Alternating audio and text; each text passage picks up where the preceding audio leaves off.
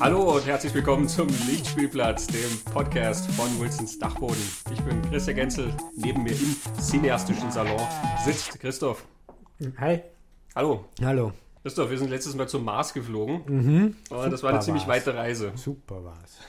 Es war spannend, aber ich würde vorschlagen, heute suchen wir uns ein Ziel aus, was nicht ganz so weit entfernt liegt. Mhm. Wie wäre es mit dem Mond?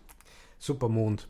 Der Film, den wir ja dann trotzdem durchaus erwähnt haben, weil Mhm. ja ähm, unser Mars-Film A Trip to Mars ähm, als Kopie davon gewertet werden kann, wie äh, generell einige Filme aus der Zeit, war Die Reise zum Mond, Mhm. Le Voyage dans la Lune, aus dem Jahr 1902 und gilt als der erste Science-Fiction-Film der Weltgeschichte. Genau. Über den werden wir heute ein bisschen reden. Wir werden Genau. über seinen Macher reden. Der Mhm. hat auch noch ein paar andere Filme gemacht. Es sind über 500 an der Ja, Zahl, aber keine Bange, wir werden sie nicht alle einzeln durchsprechen. Es Wir gibt, haben sie auch nicht alle gesehen. es gibt doch nicht mehr alle. Genau. 200 gibt's noch. Das rettet unsere Lauflänge. aber selbst von diesen 200 plus werden wir nicht alle uns anschauen. Mhm. Ja, und von dem ausgehend schauen wir uns auch ein bisschen die Zeit an, in der das entstanden ist. Mhm. Diese ganz, ganz frühen Jahre des Kinos. Ähm, was da so Genau. passiert ist, wie sich das entwickelt hat und was das auch noch auf unser heutiges Kino für einen Einfluss Mhm. hat. Genau. Ähm, wir werden viel Französisch sprechen, diese Folge. Mein Französisch ist ziemlich eingerostet. Deshalb kurz, liebe Laura, wenn du die Folge anhörst, äh, du wirst dich krümmen, aber wir tun unser Bestes. Also ich hatte drei Jahre Französisch in der Schule und ähm, ich kann hauptsächlich Baguette und Croissant sagen, aber ich äh, bemühe mich auch. Es ist eigentlich eine sehr schöne und faszinierende Sprache und ich denke mir immer, äh, gerade so als Cineast müsste man ja eigentlich Französisch sprechen können, oder bitte? Also wie wir ja jetzt auch gleich sehen werden, da ist die Geburtsstunde des Kinos Ja, genau. Mhm. aus diesem Land und es ist ein Land von Cineasten mit wunderschönen Publikationen und äh, Ich verstehe kein Wort davon. Ja. aber gut, wir werden uns tapfer schlagen. Ja, genau. Le Voyage dans la Lune, die Mhm. Reise zum Mond. Ein zwölfminütiges Abenteuer. Mhm. Das war für die damalige Zeit eigentlich schon durchaus ambitioniert, zwölf Minuten Mhm. ähm, da lang zu fliegen zum Mond. Erzähl doch mal, was passiert da? Es passiert da, dass sich am Anfang in einem Art Universitätssaal, Auditorium verschiedene Wissenschaftler treffen, die alle gekleidet eher so sind wie so Magier mit spitzen Hüten und langen Kutten, die kunterbunt sind. Äh, wo wir dann gleich zum ersten Ding kommen, das ist ein kolorierter Film von 1902. Wir werden dann darüber reden, Schwarz-Weiß und, und Farbe in der Zeit. Und da entwickelt einer der Professoren die Idee, zeichnet es auf die Tafel. Man kann mit Hilfe von einer Kanone in so einer Raumkapsel, die ausschaut wie so ein Kanonenprojektil, zum Mond fliegen und er will die anderen dafür begeistern. Es gibt dann viel Begeisterung, kurzen Widerspruch, aber es können alle überzeugt werden. Dann geht die Geschichte weiter. Man sieht, wie diese Raumkapsel gebaut wird, wie sie in die Kanone gesteckt wird und verabschiedet wird von der Erde. Und dann wird sie Richtung Mond geschossen. Sie nähert sich dem Mond und dann kommt das berühmteste Bild aus dem Film, was man bis heute noch kennt, ohne vielleicht zu wissen, dass es aus dem Film ist. Das ist wie dieses Kanonenprojektil im Auge vom, vom Mondgesicht landet und stecken bleibt und das Mondgesicht ist da eher, äh, es rümpft zumindest die Nase. Unerfreut. genau. Die Herren steigen aus, verbringen dann einige Zeit am Mond, haben dann da Begegnungen mit Mondmenschen oder Männchen, die dort wohnen. Da kommt es zu Auseinandersetzungen. Glück für die Herren ist, sie haben Regenschirme mit. Zweites Glück ist, wenn man diese Mondmännchen auf den Kopf haut, verpuffen sie in Rauch. Schall hat es ja noch keinen gegeben. Gibt es ohne Atmosphäre ja auch keinen. Genau. Atmosphäre gibt es aber, weil die Herren ja einfach so herumlaufen, wie man herumläuft bei uns auf der Erde. Kann man Schlafen auch- ja sogar am Sie Mond. schlafen am Mond, genau. Sie gehen auch unterirdisch in den Mond hinein, da wachsen dann riesengroße Pilze. Müssen aber dann vom Mond wieder flüchten, weil sie sich dort mit dem Mondkönig angelegt haben und äh, da mehr Mondmenschen sind als sie sind. Sie flüchten zurück in die Raumkapsel und müssen dann quasi, um zur Erde zurückzukommen, einfach vom Mond herunterfallen Richtung Erde. Das ist sehr logisch. Da hängt sie dann an die Raumkapsel dran. Mit seinem Gewicht kippt die dann über den Abhang nach unten. Die Raumkapsel fällt zurück auf die Erde in den Ozean, wird dort geborgen und ans Land gezogen von einem Schiff. Die werden als Helden gefeiert. Klingt ja lustig, ist ja lustig. Es ist sehr kindlich gemacht. Es ist sehr kindlich gemacht. Es schaut vor allem so aus, als würde eine Bühne gefilmt werden eigentlich. Und die Kamera steht und filmt ein Geschehen, das auf einer Bühne quasi passiert. Es gibt es sind aber Szenen, die aneinander geschnitten sind. Also es gibt Cuts, vor allem wenn es von einem Raum zu dem nächsten wechseln quasi oder von einem Ort zum nächsten wechseln. Es gibt sonst keine Nahaufnahmen oder irgendwie sonst was.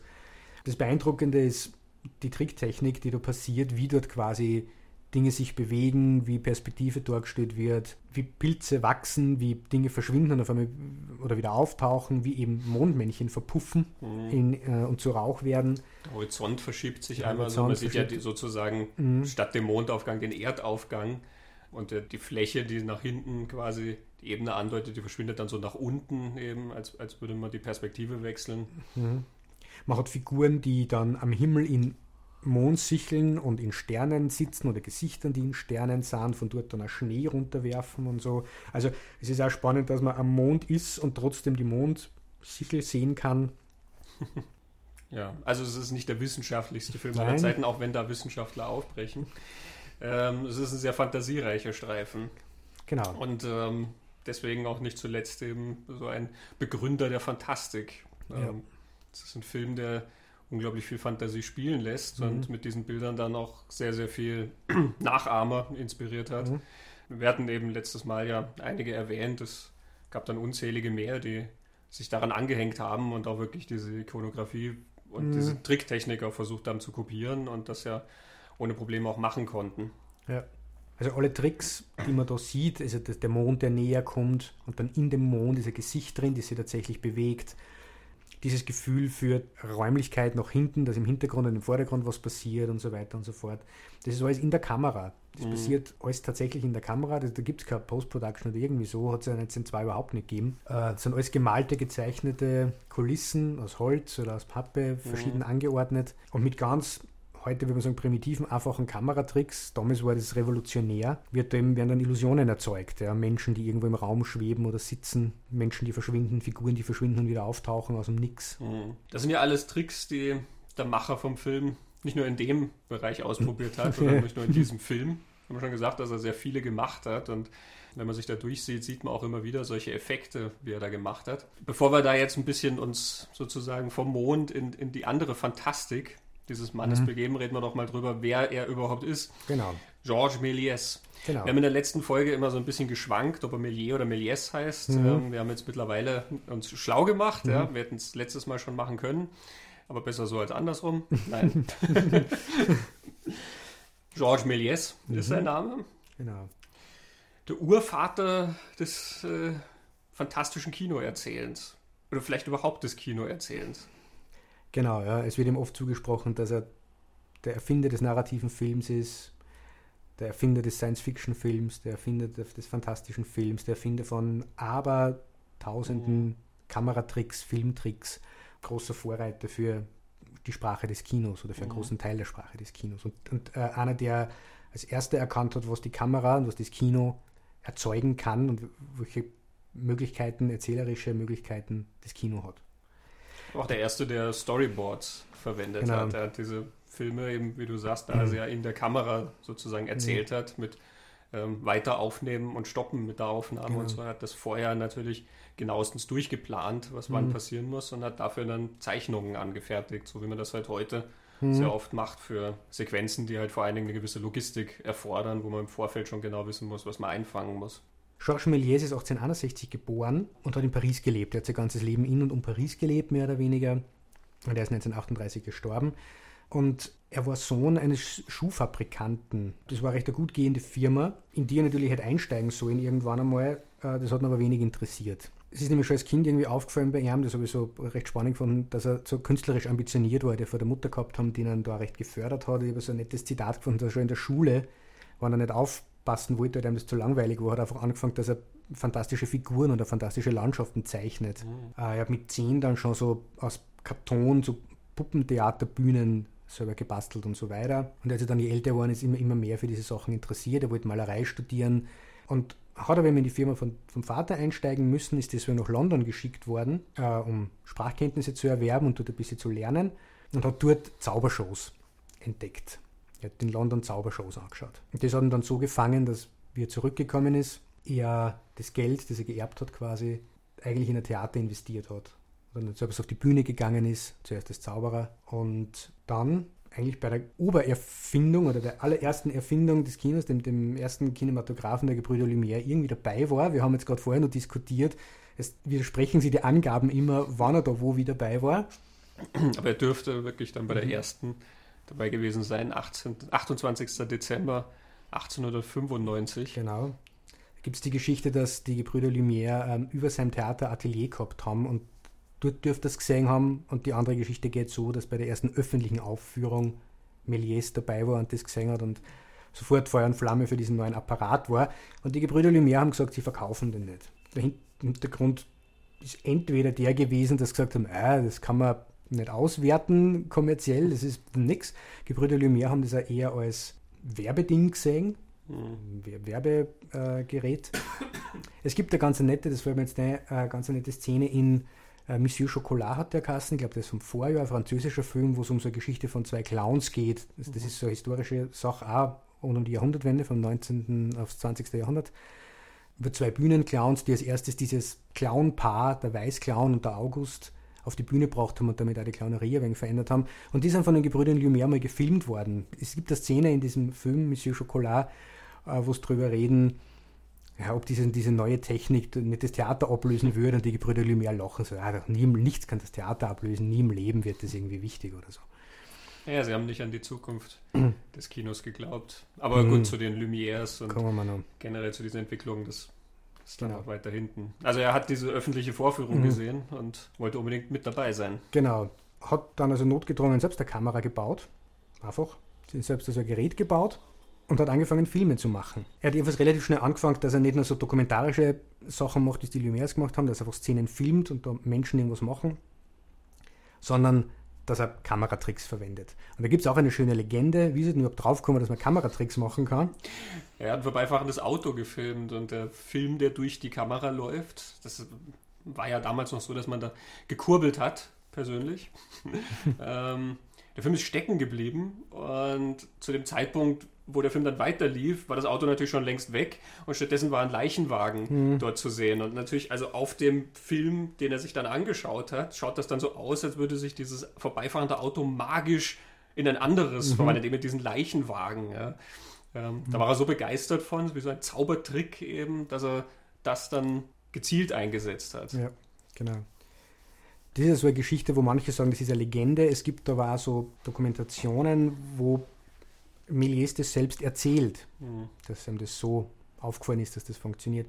Und dann haben recht schnell seine Filme so ein Element von einfach einer Zaubershow und Zaubertricks gehabt. Recht interessant finde ich dann einen Film, der heißt auf Englisch The Vanishing Lady.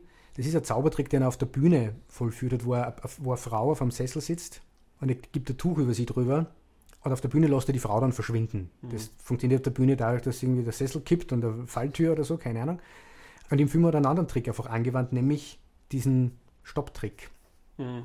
Lange Zeit hat er quasi die, die Kameras als Zauberei und Zauberapparat verwendet. Ja, man merkt diesen, diese Idee, dass das ein Zaubertrick ist und sein Background eben, da er ja tatsächlich als Zauberer gearbeitet hat, merkt man diesen Film sehr an, auch der Reise zum Mond mhm. natürlich. Ja. Also diese, diese Stopptricks sind natürlich sehr vielfältig da, diese Mondmännchen, ja. die sich dann in Rauch auflösen. Das ist natürlich genauso ein Trick, dass dann plötzlich die Kamera wird angehalten, der Schauspieler geht halt einfach weg und stattdessen wird dann so eine Rauchwolke gezündet und da mhm. läuft die Kamera dann weiter und dann genau. schaut das so aus, also Puff, der mhm. sich auflösen. Ja. Was ich mir damals ja sehr, sehr aufwendig vorstelle, sowas zu machen.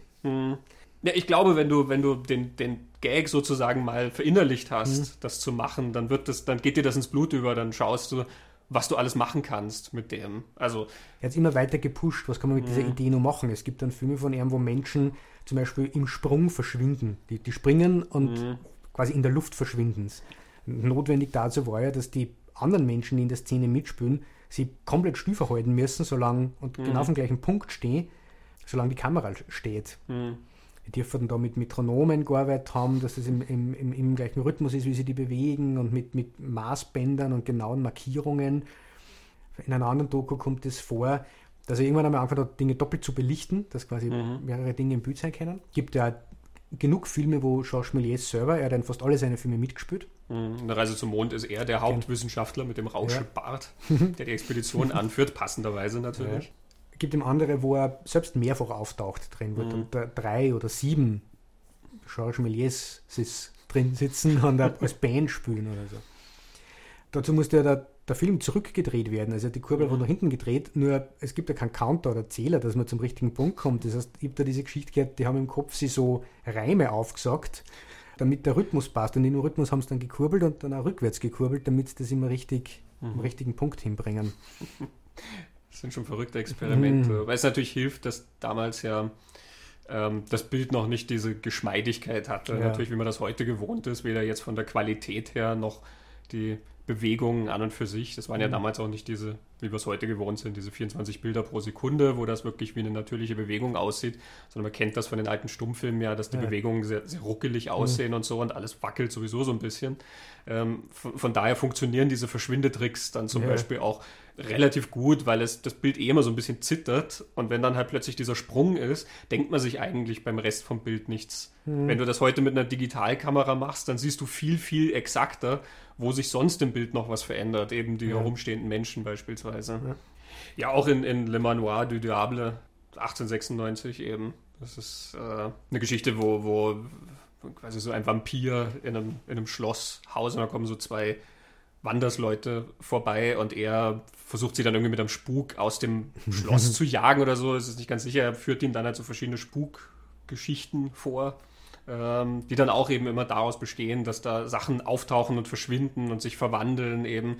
Da taucht dann plötzlich so eine schöne Frau auf und dieser eine Wandersbursche kniet dann nieder vor ihr, will er die Hand küssen und dann buff ist das plötzlich eine alte Frau oder so.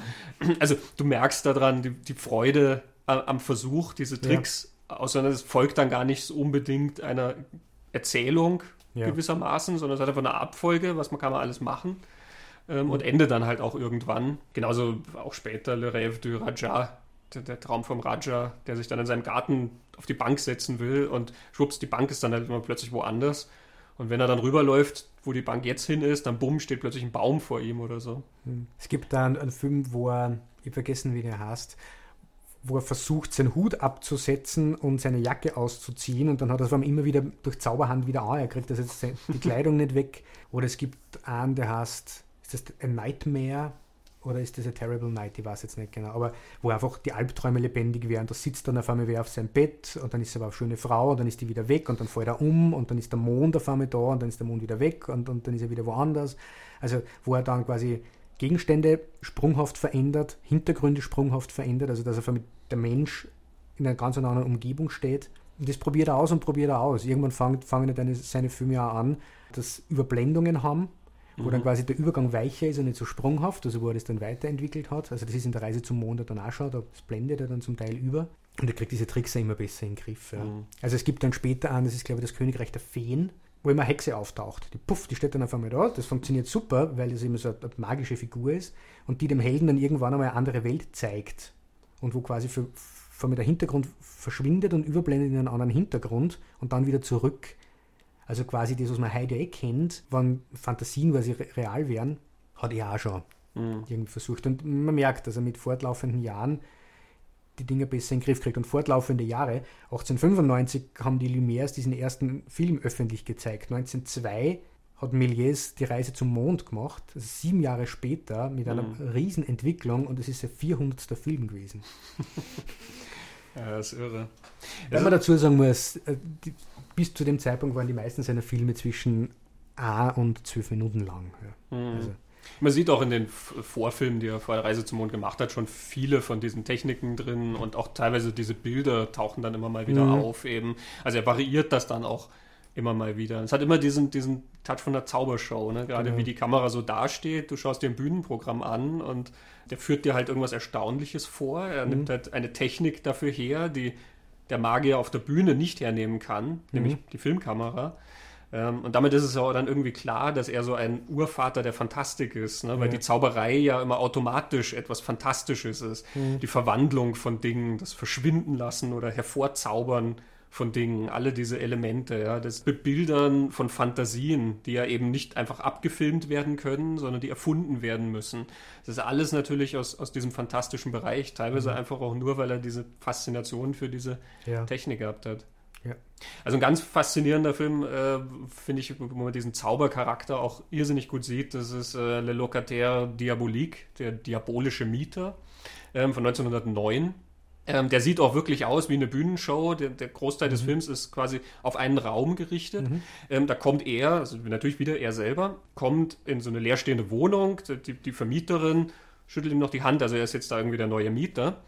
Und er hat so eine Tasche mit und dann zieht er aus der Tasche ein, ein Tischtuch und breitet das aus und bumm, steht ein Tisch da, der mit dem Tischtuch gedeckt ist. Dann stellt er seine Tasche drauf und aus der Tasche holt er eine riesige Truhe die er auf den Boden stellt. Und aus seiner Truhe holt er dann seine komplette Einrichtung. Ein Kamin holt er aus der Truhe und stellt den an die Wand. Er holt ein Klavier raus, was er so auffaltet und hinstellt. Er holt Bilder und Spiegel da raus und die wirft er dann so einfach an die Wand. Er wirft die hoch und die bleiben dann einfach an der Wand hängen. Und so richtet er sein ganzes Zimmer ein, zum Schluss die Stühle, die er um den Tisch rumstellt, und dann zieht er auch noch seine Familie aus dieser Kiste raus. seine Kinder und seine Frau, hockt die dahin und dann zieht er noch seine Haushälterin raus und dann hocken sich an den Tisch und sie serviert das Essen. Und dann kommt sozusagen der, der Bruch, der Schnitt, ja, dann kommt der zweite Teil. Da will dann nämlich die Vermieterin die Miete haben und er demonstrativ zieht halt die Hosentaschen so leer. Na, er hat leider nichts. Also sie prägt sich auf und verschwindet eben, ähm, ganz aufgebracht, um die Polizei zu holen.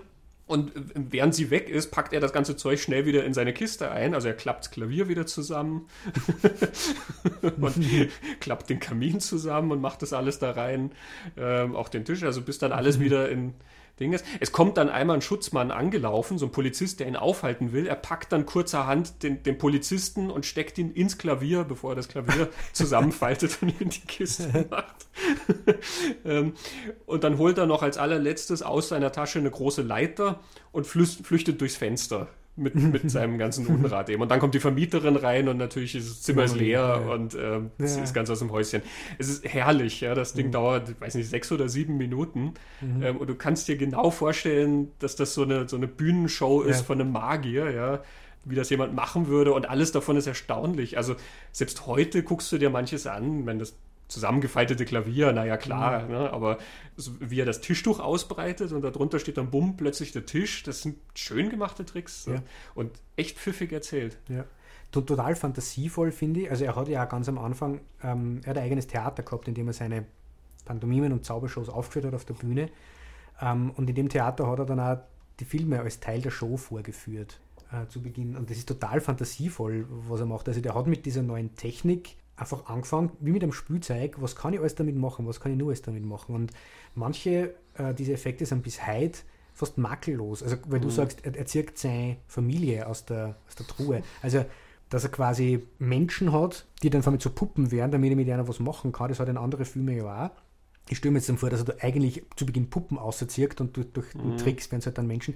Das hat er woanders auch. Gibt es einen, der heißt Wilhelm Tell oder die Legende von Wilhelm Tell, wo ähm, eine kleine Statue dort steht, die dann aber lebendig wird und der mich immer wieder nervt. Und irgendwann nimmt er die Statue und wickelt es zu seinem Knopf zusammen und haut es am Boden und hupft drauf. Also das ist wie bei Tom und Jerry. Äh, das ist nicht eine Puppe. Und ähm, kaum ist er fertig damit, steht die Statue, also die, die Puppe steht davon wieder auf, ist wieder der Mensch, macht das gleiche mit ihm und wieder Retour und so. Diese Übergänge sind zum Teil fließend. Also mhm. ich habe mir es dann mehrmals angeschaut, ich wollte wissen, wo ist der Schnitt, wo bleibt der stehen und man sieht es zum Teil nicht. Vielleicht wegen auch der Technik, weil das mhm. ruckelige Bilder waren, aber er kriegt es relativ bald sehr, sehr nahtlos hin, äh, diese Illusion, die er da erzeugt. Das ist stark. Ich finde es interessant, dass du Tom und Jerry sagst, mhm. weil die haben wirklich so was Comichaftes an sich, also im, im Sinne von alten Zeichentrick-Sachen. Mhm. Allein schon wie gespielt wird, ja. Die spielen ja, ja natürlich nichts natürlich, sondern wie die alle darstellen, aufgebracht ja. mit den Armenrudern und so. Und dann kommen eben immer diese Sachen, wie gesagt, eben, man packt Leute in eine Kiste oder aus einer Kiste raus oder eine Statue erweckt zum mhm. Leben und sowas. Das sind eigentlich Prinzipien, die dann später in den Zeichentrickfilmen mhm. ja, zum Leben erweckt wurden. Und er mhm. macht das sozusagen in, in real irgendwie. Manchmal denke ich auch, gerade weil es so was Kindliches an sich hat ähm, und diese Kulissen alle so, ja. so flach sind, man hat dann manchmal so den Eindruck, wie, wie diese Bücher, die man als Kind hatte, wo man dann, wenn man die Seiten aufklappt, stellen sich die, die Gegenstände mhm. auf und man kann dann an irgendwas ziehen, was sich bewegt. Ich hatte so ein Paddington-Buch, wo dann, ja. da, das klappt man dann auf und dann steht zum Beispiel die Kücheneinrichtung auf der Seite. Ja? Und auf, auf irgendeiner Seite stand dann der Bär an der Rolltreppe und wenn man dann unten gezogen hat, ist er die Rolltreppe hochgefahren.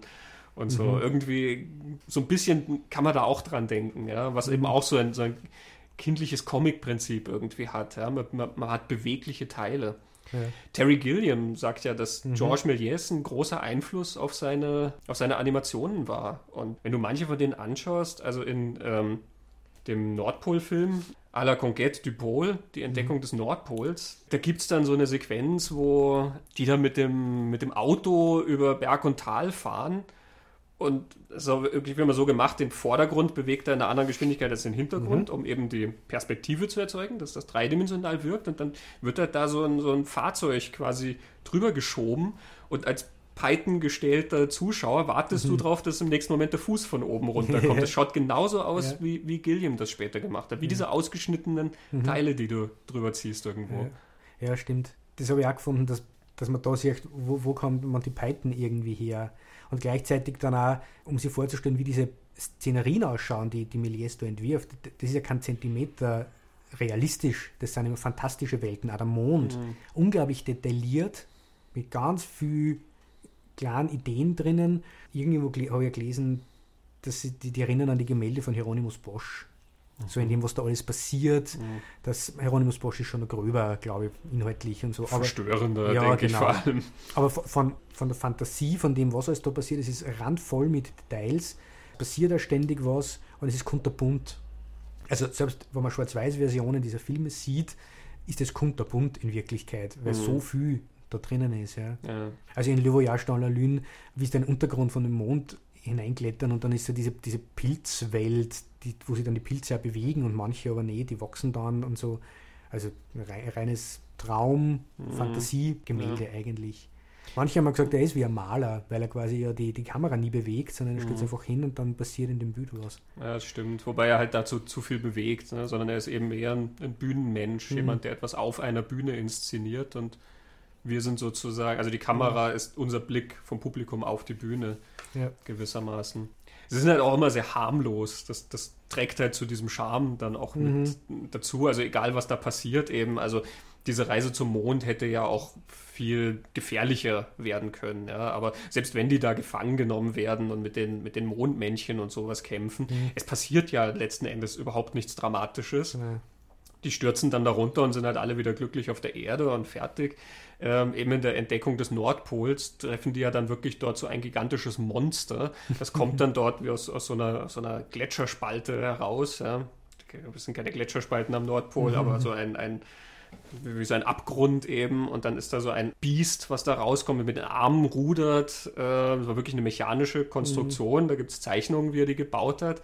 Und das Biest frisst dann einen von den Wissenschaftlern und versucht sich auch die anderen zu krallen. Und dann kommt halt der Expeditionsleiter und schießt mit der Kanone auf dieses Biest und dann kommt wieder dieser Puff-Effekt, ja, wo es mhm. dann staubt und der lässt alle los und dann hustet er und spuckt diesen Wissenschaftler, den er schon gefuttert hat, auch wieder aus und der ist natürlich unversehrt. Ja. Auch wieder so ein Comic-Prinzip, ja. Also egal, was du mit Tom oder Jerry machst, ihm ja. passiert nichts, ja. Mhm. oder was dem Roadrunner und dem Kojoten passiert.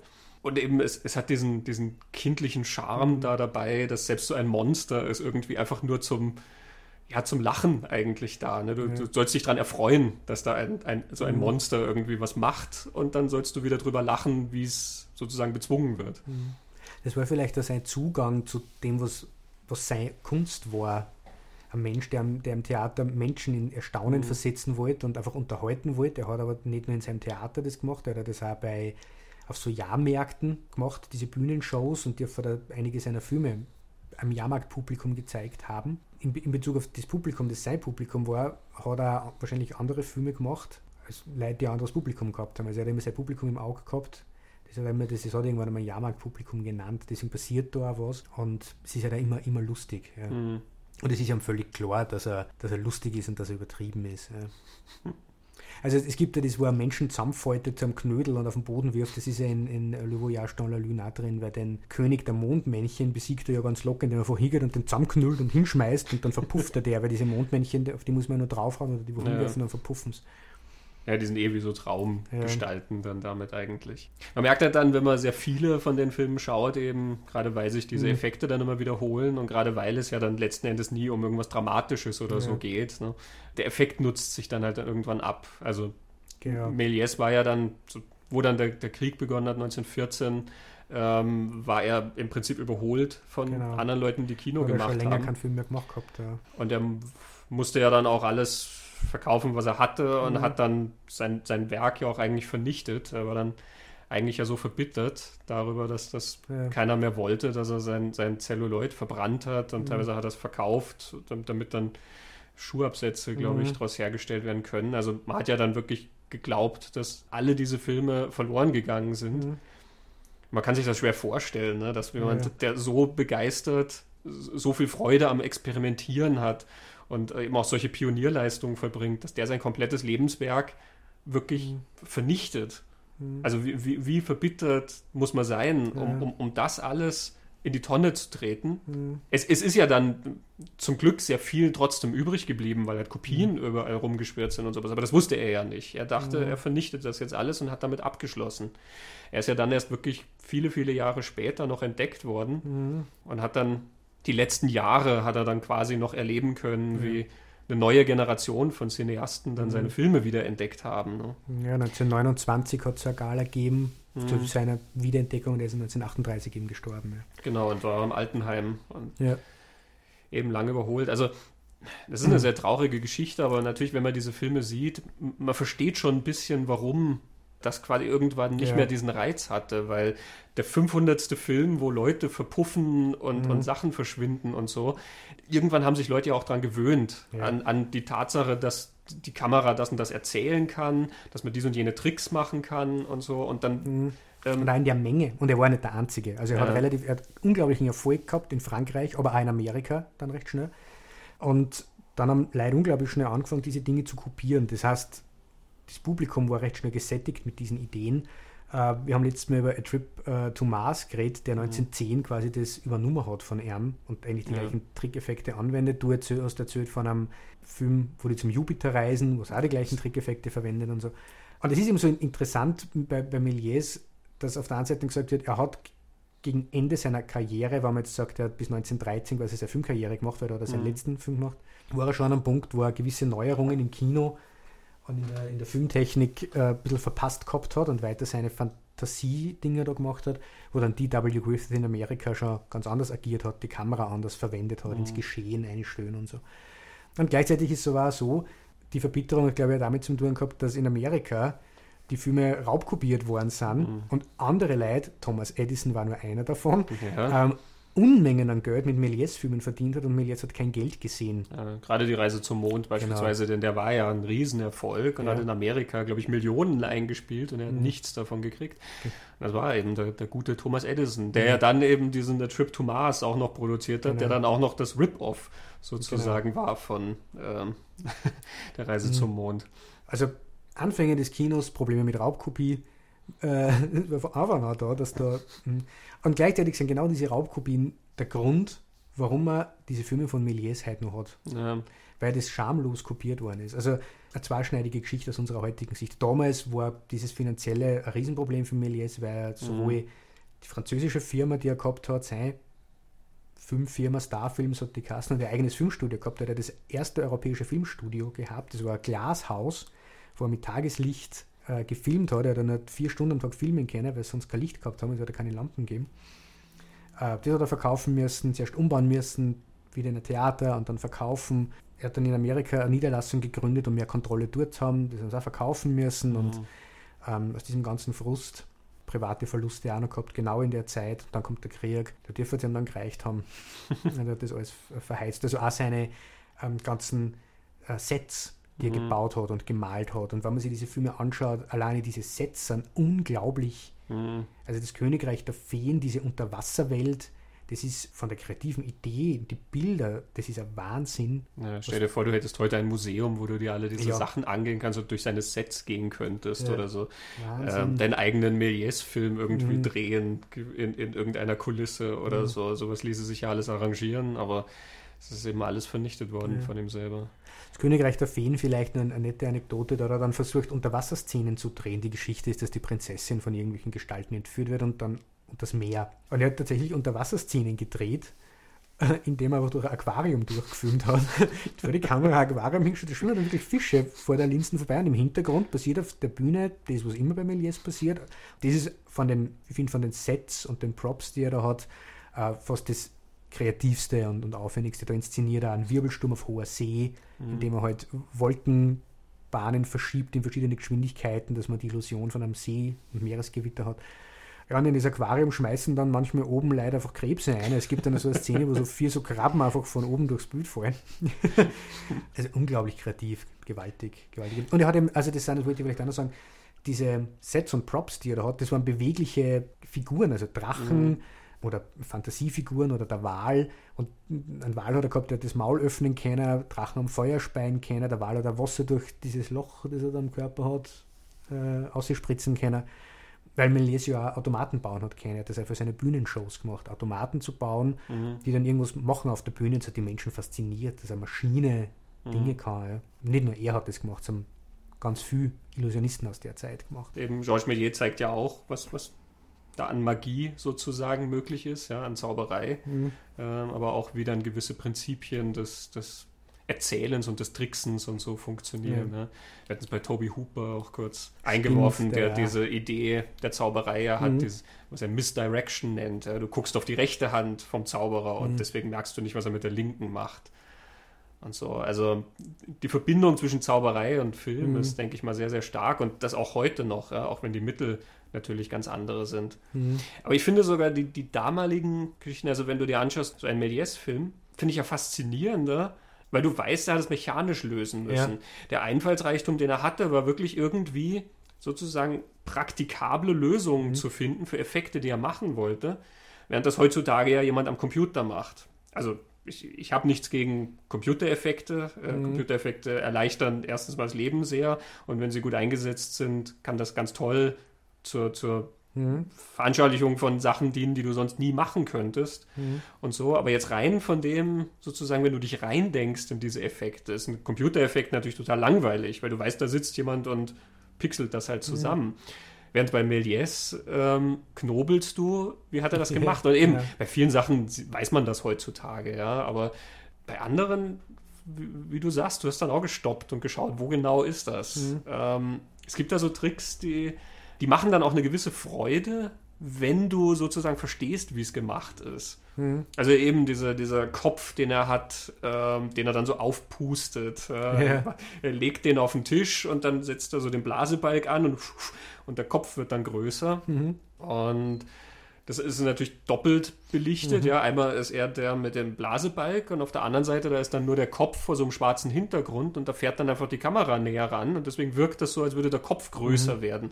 Und da das dann vom Bild her in so einem Kasten sozusagen gequetscht ist, sieht das aus, als wäre das nur dieser eine Teil, eben als würde ja. nur dieser Kopf ja. größer werden. Ja.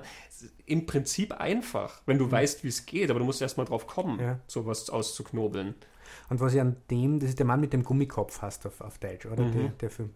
Da finde ich trotzdem immer noch faszinierend, wenn man jetzt durchblickt hat, wie macht er das, der Effekt ist heute nur so, man hat das Gefühl, der bläst den Kopf auf. Ja. Und gleichzeitig, der, der pufft ja dann. Also er macht ja den Schmäh einmal, dass er groß macht, dann wieder ganz klar, dann zu groß und dann platzt dieser Kopf. Und das macht er aber, während sie im Hintergrund auf dieser Bühne quasi zwei Menschen bewegen. Ich habe dann angefangen, bei Méliès immer zu schauen, wo halten denn die die Schauspieler still, tut es dann meistens der Cut. Andere mhm. Möglichkeit hat er ja nicht gehabt oder der Stopp gewesen. Aber manchmal ist die Bewegung auch so fließend und es geht so schnell. Da frage ich mich zum Teil, wie hat er denn das gemacht, dass mhm. das nicht auffällt, weil sie ja die dauernd bewegen? Kommt mir vor.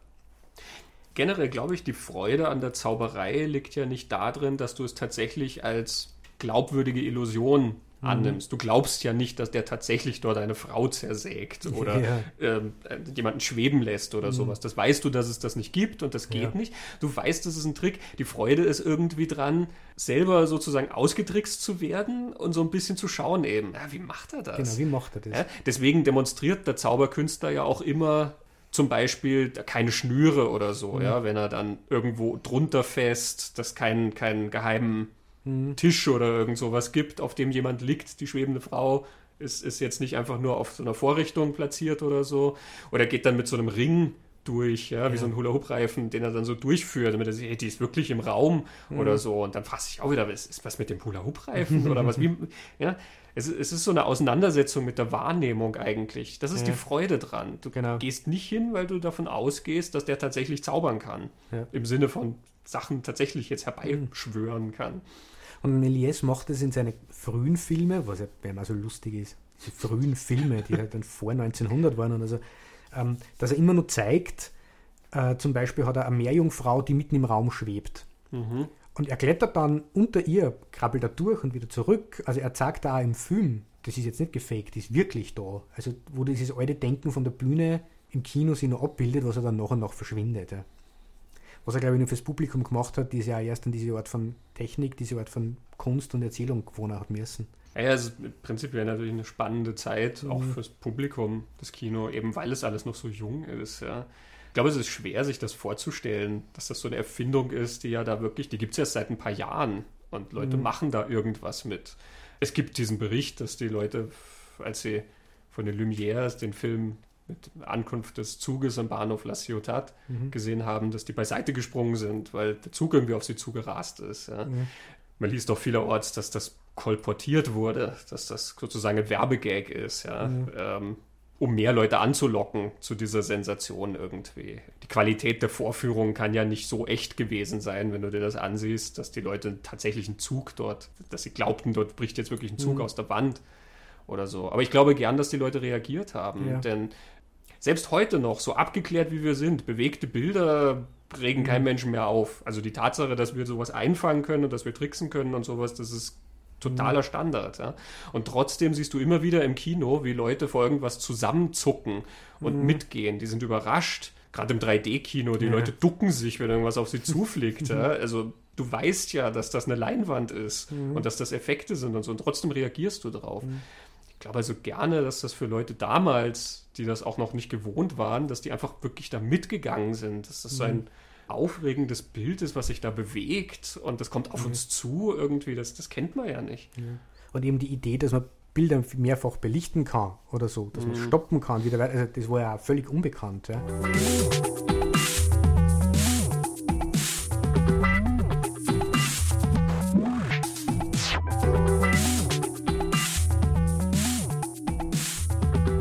Méliès hat sich ja da wirklich auch wir hatten es ja vorher schon angedeutet, sie haben von dem abgesetzt, was die Lumières gemacht haben. Mhm. Denn vielleicht werfen wir mal ein bisschen Blick auch auf den mhm. Kontext, um, um das noch ein bisschen herauszuarbeiten, ähm, was Méliès besonders gemacht hat.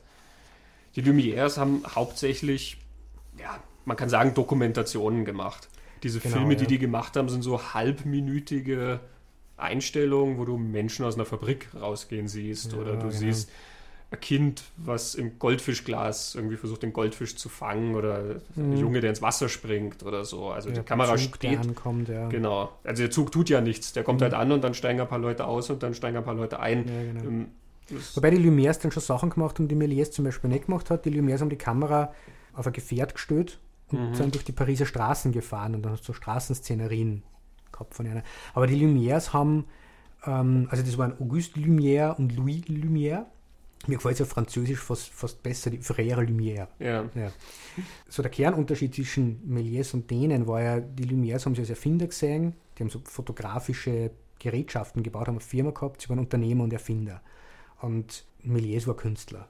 Und die, die Lumières haben ja immer abgestritten, dass ihre Filme irgendeinen künstlerischen Anspruch oder einen künstlerischen Anteil in irgendeiner Form haben. Die mhm. haben in alle Herren Länder der Welt ihre Mitarbeiter geschickt in diesen Kameras, um überall zu filmen und das dokumentarisch festzuhalten. Das war also ein wissenschaftlicher Anspruch mhm. an diese neue Erfindung. Und äh, Méliès hat das nicht so gesehen. Der hat das als, als Kunst gesehen, als Teil der Illusion, als die Möglichkeit, Träume und Fantasien quasi wahr werden zu lassen. Ja.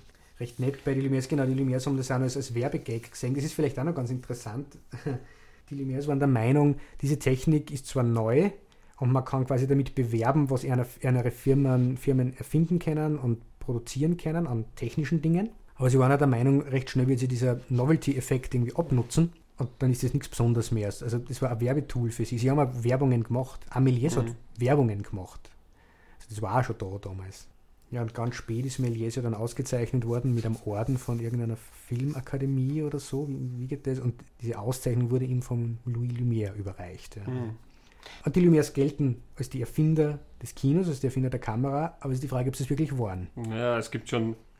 Also, das ist sowas, was damals in der Luft lag, sagen wir es mal so. Mhm. Es gibt mehrere Leute, die da an Prozessen gearbeitet haben. Und ich war letztes Jahr in einer Ausstellung ähm, in Wien, wo es um frühe Bewegtbilder geht, wo du wirklich weit, weit zurückreichend irgendwelche Versuche siehst. Also ist, man kennt die Laterna Magica, ja, diese Kreis sozusagen mit den mhm. verschiedenen Schlitzen, ähm, wo dann Bilder drauf sind und wenn du da durchguckst, das dreht sich und dadurch, dass du das durchguckst und jedes Mal dann ein anderes Bild siehst, sieht das aus, als würde sich das bewegen. Ja. Irgendwie. Das sind so kleine Bewegungsabläufe. Das gab es schon weit, weit natürlich vorher. Mhm. Edward Muybridge, zum Beispiel ein Fotograf, hat auch so Serien gemacht. Von ihm gibt es dieses Pferd, zum Beispiel dieses laufende Pferd.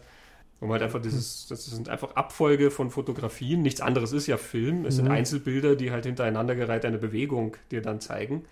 Der war ein Tick früher dran als die Lumières mit diesen Fotografien, aber der mhm. zum Beispiel hatte überhaupt kein Interesse an solchen sozusagen filmischen Darstellungen oder sowas. Der hat Bewegungen studieren mhm. wollen. Mhm. Deswegen hat er diese Serien gemacht. Mhm. Und es gab die Gebrüder Skladanowski, die mhm. waren, es waren drei Brüder, die haben auch, die haben so eine Abwandlung dieser Laterna Magica gebaut, das Bioskop. Das funktioniert dann so, dass diese Bilder, die aufeinander folgen, sozusagen auf zwei verschiedenen Streifen arrangiert sind und die wechseln sich dann sozusagen immer ab durch das, wie du das anguckst. Ja. Das ist also ein, ein, recht umständlicher Prozess irgendwie, aber die waren tatsächlich acht Wochen vor den Gebrüdern Lumière mit einer öffentlichen Filmvorführung dran.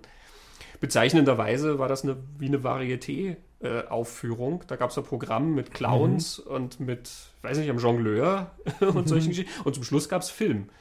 Und die Filme, die die hatten, waren dann auch einfach eben so abgefilmte Sachen. Da gab es das boxende Känguru, den Serpentinentanz und so weiter. Cool. Ja, das, dann, die haben halt ein paar Wochen lang sind die damit rumgetourt. Und als die Lumières dann kamen, deren Kinematograph war eben sehr viel fortgeschrittener und auch sehr viel mhm. handlicher und sowas. Und damit war das halt vorbei für die Skladanowskis. Mhm. Die haben dann auch da in dem Bereich eigentlich nichts mehr weitergemacht. Die haben dann meines Wissens im Bereich Farbfotografie mhm. und so dann weitergearbeitet. Aber trotzdem, also eigentlich, das sind Pioniere, noch vor den Pionieren mhm. auf gewisse Weise. Und eben in dieser, dieser Ausstellung da in Wien, da gab es ähm, auch verschiedene Apparate dann, ich glaube, der war dann auch, das war auch so eine Edison-Geschichte. Bei Edison weiß man ja nie, ob er es selber gemacht hat oder mhm. ob er es nicht einfach irgendwo ähm, Hust gekauft hat. Mhm. ähm, wo du auch, du guckst in so einen Kasten rein, der beleuchtet ist und dann kurbelst du und innen drin ist sozusagen so eine Rotationstrommel mit ganz vielen Fotos. Ähm, und du drehst sozusagen diese mhm. Fotos durch und dadurch sieht das halt aus wie eine Bewegung und dann ist das halt wie so ein einminütiger Film, den du dir dann anschaust. Ja? Eigentlich nur hintereinander gesteckte mhm. Fotos sind ganz spannende Sachen, aber die haben sogar mhm. Sachen von vor noch mehreren Jahrhunderten, wo du zum Beispiel Bilder dann hast, die, wenn du sie durchleuchtest, ein anderes Bild zeigen mhm. und so, ja. Da gab es dann so ganz schweinische Geschichten mit so einem, keine Ahnung, Mann, der ganz züchtig da sitzt, so mit der Kutte irgendwie und wenn du dann das Licht drunter machst, dann siehst du so einen ganz großen Penis unter seinem Gewand. Ja. Mhm. Solche Sachen. Ich würde jetzt lügen, wenn ich es genau datieren könnte, aber irgendwo so 17. bis 18. Jahrhundert oder so. Mhm. Ja. Also das ist nichts, was, was plötzlich entstand, sondern was, was lange Zeit im Werden war und sich dann Ende des 19. Äh, Jahrhunderts irgendwie so ja. zusammengeballt hat. Das war generell ja auch eine Zeit, wo so viel erfunden wurde. Bis, bis dorthin die längste Friedenszeit in Europa, mal prinzipiell, ja, La Belle ja. Époque. Da war dann Zeit für sowas. Ja, das Auto ist 1885 erfunden. Die ersten Experimente mit motorbetriebenen Flugzeugen waren Anfang des 20. Jahrhunderts. Ja. Telefonie gab es noch nicht lang. Das, das, das, mhm. war so eine Zeit, wo plötzlich ganz, ganz viele Sachen aufkamen. Und von daher glaube ich eben, wie gesagt, sehr gerne, dass die Leute, wo sie das gesehen haben mit dem Zug und so, dass sie darauf reagiert haben. Mhm. Vielleicht nicht so, wie es der Werbeeffekt dir suggeriert, mhm. ja, die sind schreiend davongelaufen ja. oder so. Aber dass die Leute reagiert haben, ganz sicher. Ja. Und weil du jetzt gerade den, den schweinischen Penis erwähnt hast, ähm, sowohl Lumière als auch Méliès haben so Art Erotikfilme gemacht, oder zumindest jeder der beiden einen, zumindest ist jeweils einer erhalten. Ähm, also auch das war gleich mal da im Kino. Ja. Also da, da, da brauchst du dir jetzt nichts Massives drunter vorstellen. Bei Méliès, äh, der heißt ähm, After the Ball, da kommt einfach eine Frau ins Bild, steigt in eine Wanne, entkleidet sich komplett und wird von einer Hausmarktdienerin quasi mit, mit Wasser übergossen und wascht sie da, nachdem sie tanzen war. Das dauert Minuten. Ne? Sauerei. Sauerei? Na, eigentlich äh, sehr reinlich, natürlich. Aber das ist ja prinzipiell was, was man sich, wenn man sich diese Zeit anschaut, die ersten, ich glaube, man braucht nur die ersten zehn Jahre des Kinos mhm. überhaupt nicht mehr. Und ich glaube, so weit muss man gar nicht gehen. Es reichen die ersten fünf bis sieben. wenn man sagt 95 Lumière mit dem ersten Film, 1902 Le Voyage dans la Lune von, von Méliès. Da ist schon fast alles da, was heute das Kino noch ist. Ja, eben der, der erwähnte Film mit dem Vampir von Méliès, La Manoir du Diable 1896 ist der erste hm. Horrorfilm gewissermaßen, auch wenn er jetzt nicht sehr gruselig ist. Und es ist eine Vampirgeschichte. Man sieht mhm. den am Anfang als Fledermaus da rumfliegen ja, und zum Schluss Fledermaus, ja. zum, zum Schluss wird dann mit Kreuz ähm, verjagt. Ja. Mhm. Also das sind natürlich diese, diese Bram Stoker Motive, die man mhm. da hat, die dann umgesetzt werden. Also von wegen Nosferatu war der erste mhm. Vampirfilm der Geschichte. Ja. Man hat dokumentarische Elemente. Die Kamera oder das Kino ist dazu da, quasi die Wirklichkeit einzufangen und abzubilden. Man hat aber schon das Inszenierte am Kino. Die Lumières haben das ein bisschen gehabt, wo offensichtlich ist, dass sie gesagt haben, erst das machen, dann das machen. Wobei die eher dokumentarisch gearbeitet haben. Das völlig Inszenierte bei Méliès, der halt fantastische Sets und Welten baut, der mit Tricks arbeitet, der das quasi als Zauberei verwendet, als Show. Nicht um das Leben einzufangen, sondern es ist eine Show, die begeistern soll, die entführen soll, Eskapismus, die zum Staunen und Träume, Dinge wirklich machen, die es wirklich gar nicht gibt. Das war schon da. Die Erotik war da.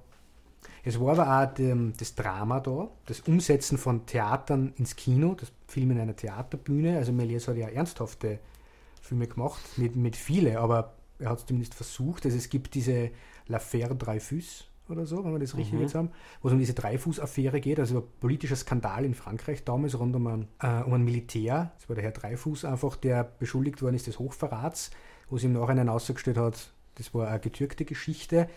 Über das hat er mehrere kurze Passagen gemacht und zu, zu einem Film zusammen. Es gibt aber noch andere ernst gemeinte Filme von ihm, äh, also die ihm nicht in diese Fantastik einfallen, sondern wo er halt so Drama erzählen wollte vielleicht. Ja. Mhm.